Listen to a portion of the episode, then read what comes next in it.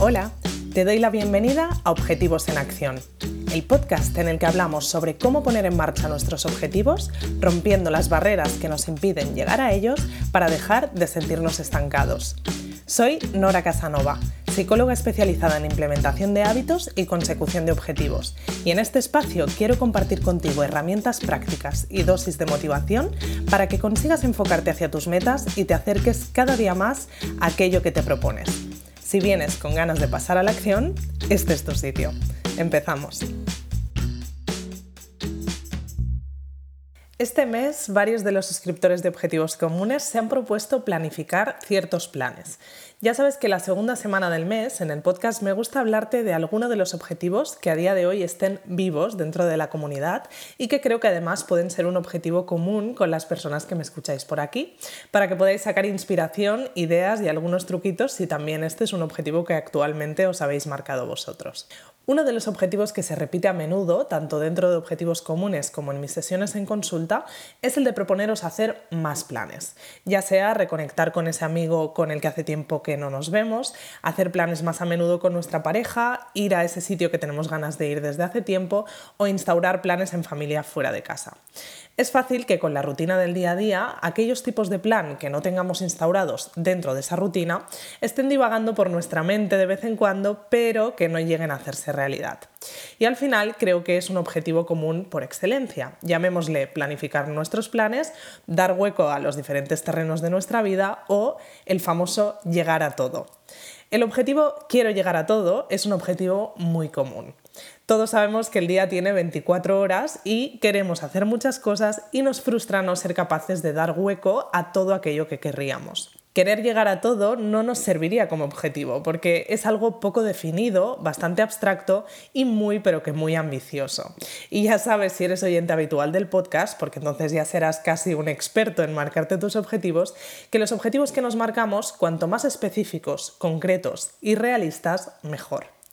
Por eso, hace tiempo que intenté convertir esto, que en realidad se propone tanta gente, en algo que pudiera plantearse como un objetivo.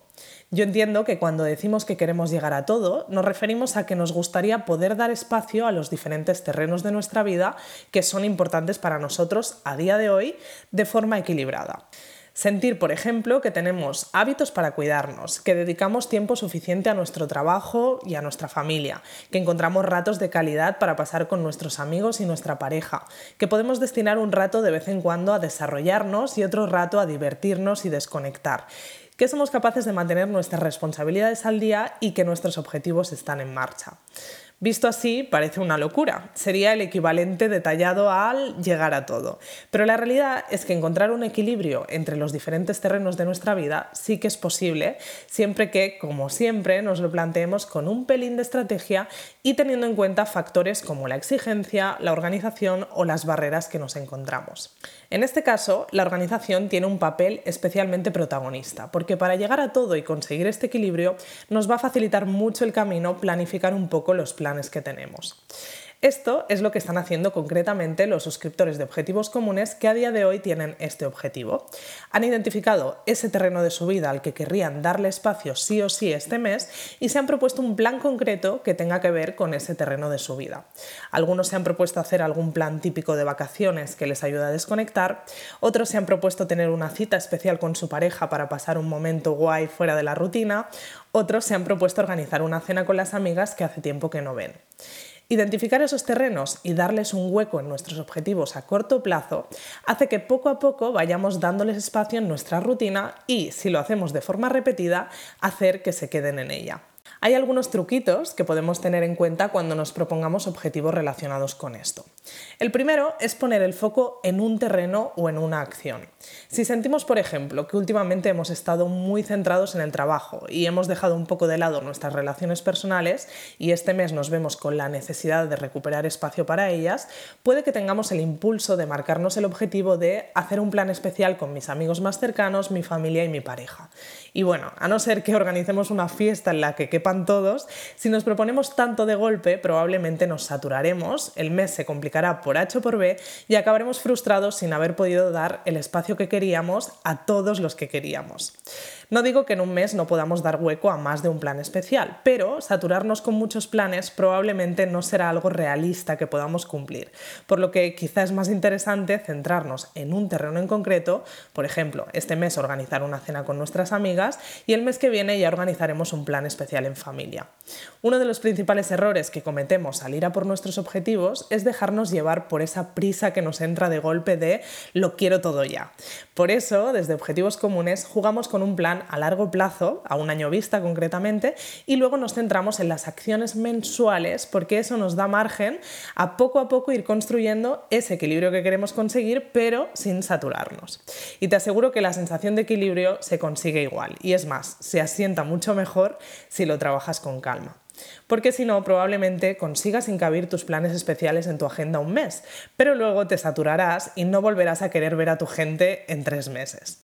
Otra idea sería centrarte en una acción. Por ejemplo, si llevas mucho tiempo sin estar presente con tu gente, puedes proponerte este mes retomar el contacto con la lista de personas con las que quieres contactar, mandarles un mensaje, interesarte por cómo están y poder concretar una fecha para veros, aunque sea más adelante. El segundo truco es dedicar un hueco real a planificarlo.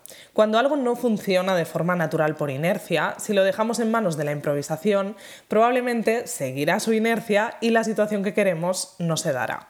Si queremos focalizarnos en dar espacio a algún terreno de nuestra vida en concreto, es interesante que le demos un hueco real en nuestra agenda, que decidamos cuándo vamos a hacer eso y, yendo un paso más allá, que podamos planificarlo un poco. Si sabemos que queremos hacer un plan especial con nuestra pareja, por ejemplo, vamos a hablarlo y vamos a reservarnos un día para hacerlo durante el mes.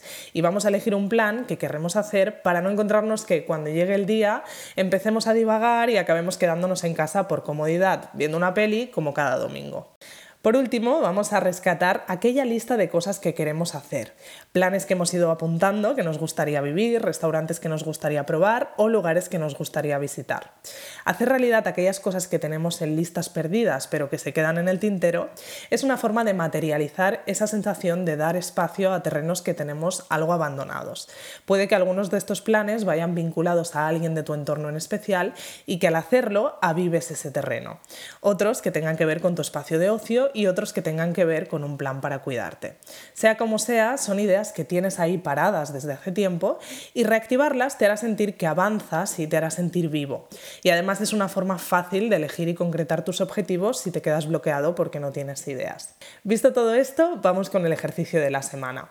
Y esta vez voy a proponerte que si este objetivo de llegar a todo es uno de los objetivos que ronda por tu cabeza, puedas transformarlo en un objetivo más realista relacionado con planificar tus planes.